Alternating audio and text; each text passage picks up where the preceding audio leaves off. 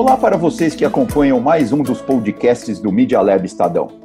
Nossa conversa hoje é com o economista Pedro Pimenta, que depois de estudar e viver nos Estados Unidos está de volta ao Brasil. O Pedro tem uma experiência de vida única. Ele quase perdeu a vida por causa de uma meningite, mas se recuperou e, como ele vai nos explicar hoje, tem uma vida normal atualmente, apesar das graves sequelas que ele teve por causa da infecção.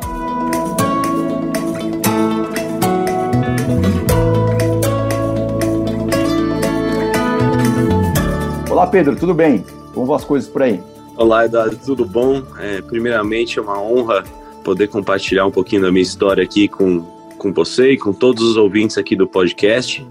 E espero que seja uma conversa boa, produtiva, né? E, e com bastante positividade sempre. Ah, vai ser sim, Pedro. Vamos lá. Então, Pedro, acho que a gente podia começar pelo seguinte: eu gostaria que você contasse, então, para a gente como que a, a meningite surgiu na sua vida e quais foram as sequelas que ela deixou. Então, na verdade, a minha experiência foi com uma meningite meningocócica, né? Então, foi uma, uma versão bacteriana né, dela. Mas eu cresci uma criança 100% saudável, um, praticava muitos esportes. Eu joguei tênis, fui federado em tênis, pratiquei judô durante seis anos. Eu jogava futebol também com os amigos, fazia academia. Então, esporte sempre foi uma constante na minha vida desde pequenininho. Então, se você fosse pensar numa pessoa que poderia ter qualquer tipo de doença grave tão precocemente, essa pessoa não seria eu, né? Porque eu não tinha esse perfil. E aos 18 anos de idade foi quando eu conheci as consequências da meningite meningocócica. É, no caso, foi uma meningococcemia, né? A gente chama de doença meningocócica também, que foi ali aos meus 18 anos de idade, no ano de 2009. Eu havia terminado o ensino médio, em 2008 e 2009 eu tirei ali para tentar passar numa boa faculdade, seguir os passos dos meus irmãos, que são engenheiros, e do meu pai também. Né? E naquela pressão toda, aquela correria do dia a dia de estudos, saindo nos finais de semana também com os amigos, porque né, 18 anos de idade é uma idade muito emblemática, né? Acabou que minha imunidade baixou e eu tive naquele ano dois casos de amidalites fortes e depois uma mononucleose e aí em setembro no dia 11 de setembro foi quando eu contraí a meningite meningocócica que rapidamente se espalhou pelo meu corpo e já me mandou para o hospital em, em, questão de horas, é, ali com menos de 1% de chance de sobreviver, segundo os médicos. E aí, isso, é, estamos falando de que ano, Pedro? Foi 11 de setembro Estamos falando de 2009. De 2009, tá, já faz uhum. mais de, de 10 anos aí. Bom, e, e as sequelas que, que a doença te deixou, quais foram? É, na verdade, primeiramente, eu sou um sobrevivente. Né? Eu tenho muita sorte de estar aqui hoje falando com vocês, é, vivendo minha vida, porque eu tive a grande dádiva da vida, a maior dádiva que alguém pode ter é a segunda chance, né? É você sobreviver a algo é, grave contra a sua vida, né? E no caso da meningite, é, da meningococcemia, né?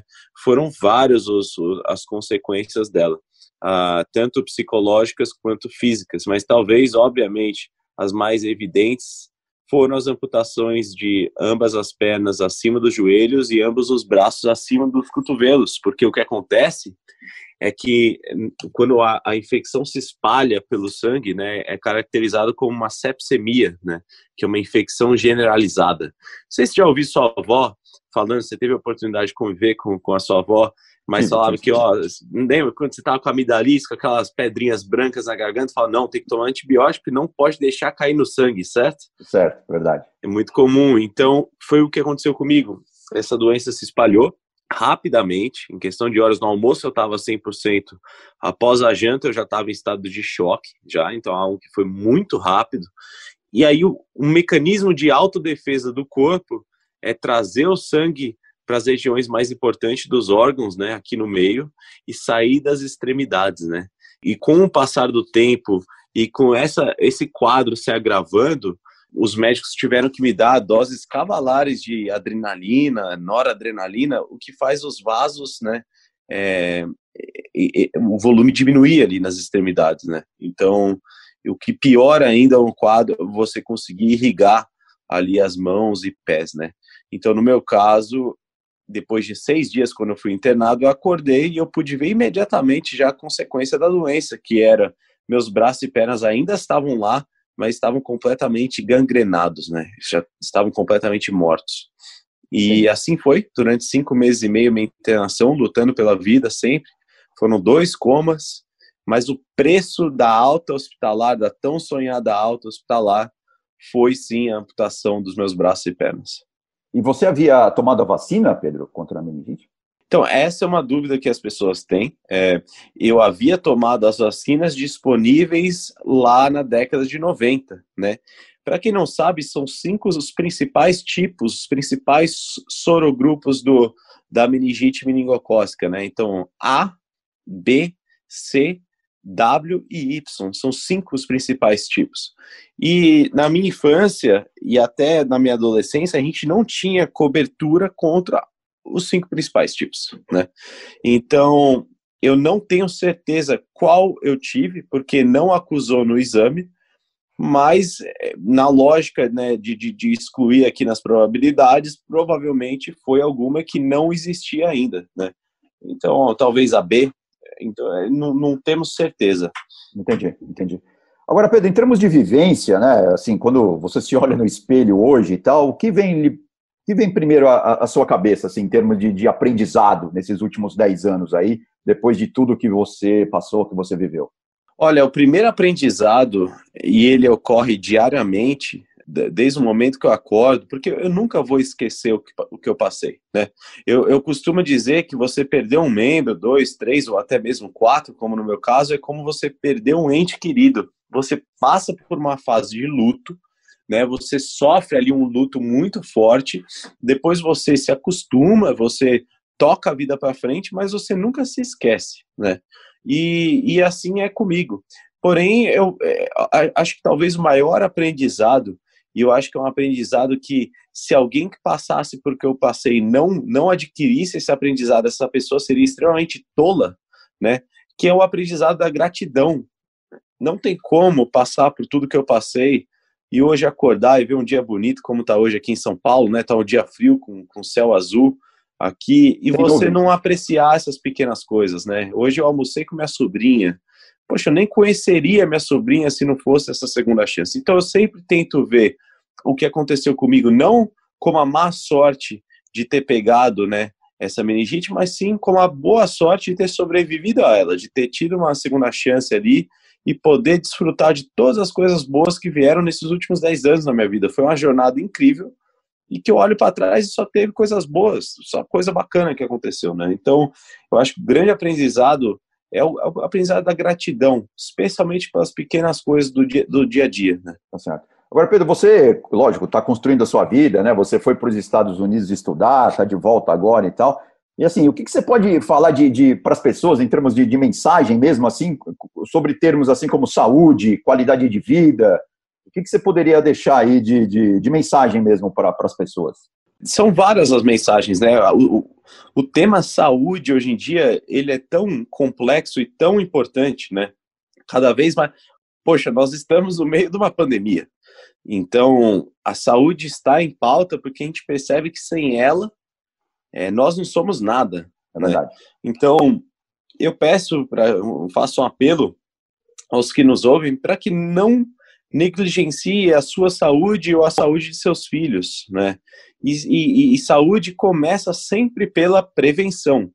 Né? É muito melhor a gente prevenir do que remediar, né? Para usar aquele ditado tão comum, é muito melhor. Então, no caso da meningite, por exemplo, a meningite meningocócica, os cinco principais tipos estão cobertos, vale a pena prevenir, né?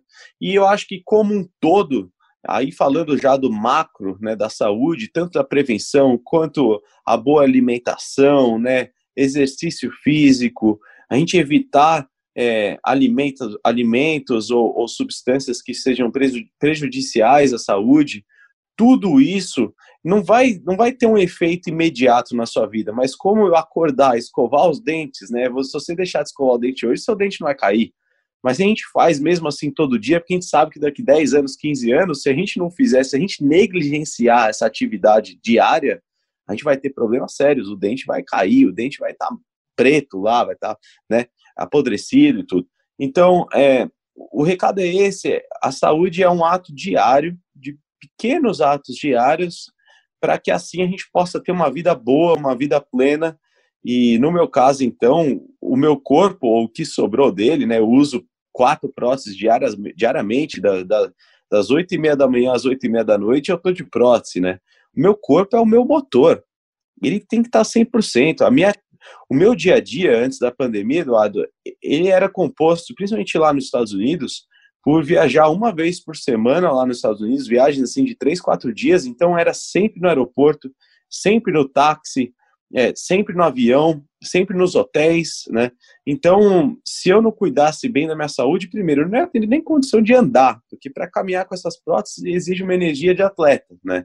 E também eu ia ficar doente o tempo inteiro, né? Então, para eu poder manter essa rotina bruta, né, de, de você caminhar, usar essas próteses e ainda viajar por todos os cantos aí, é, não só dos Estados Unidos e do Brasil, mas de outros países também, realizando palestras e tudo, exigia de mim que eu, que eu tivesse foco 100% na minha saúde, né? Então, acho que o mesmo vale para todo mundo.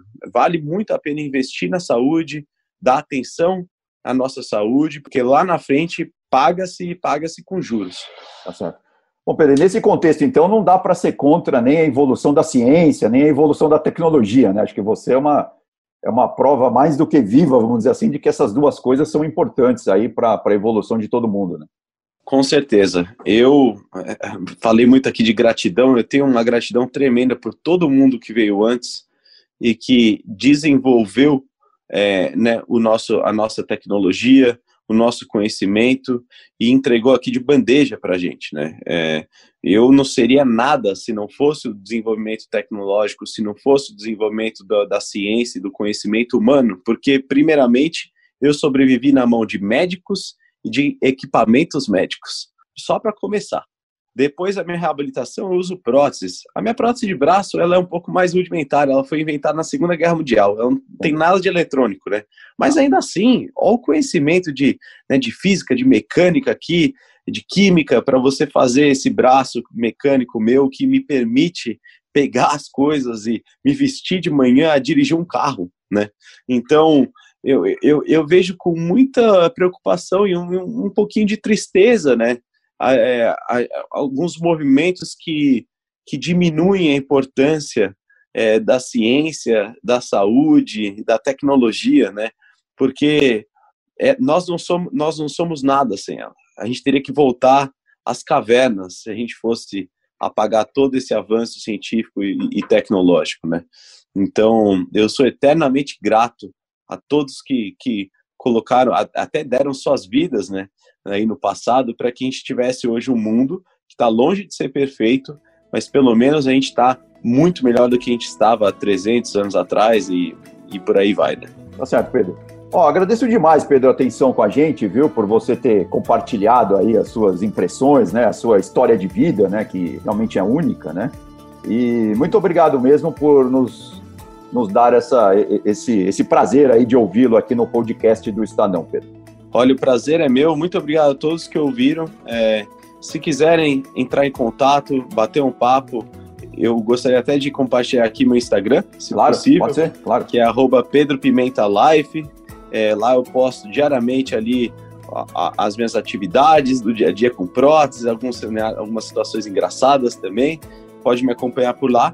E no mais, foi um grande prazer poder participar aqui desse, desse importante meio de comunicação que o Estadão está é, cada vez mais investindo e abrindo aqui na área de saúde, que é tão importante para todos nós. E é isso aí, um abração. Legal, Pedro. Um abraço também e mais uma vez obrigado. E para você que nos acompanhou até aqui, fique ligado nos canais de comunicação do Estadão para ser uma pessoa cada vez mais bem informada, seja em saúde, em tecnologia, em política, economia, esportes, enfim, fique com a gente. Até a próxima e obrigado.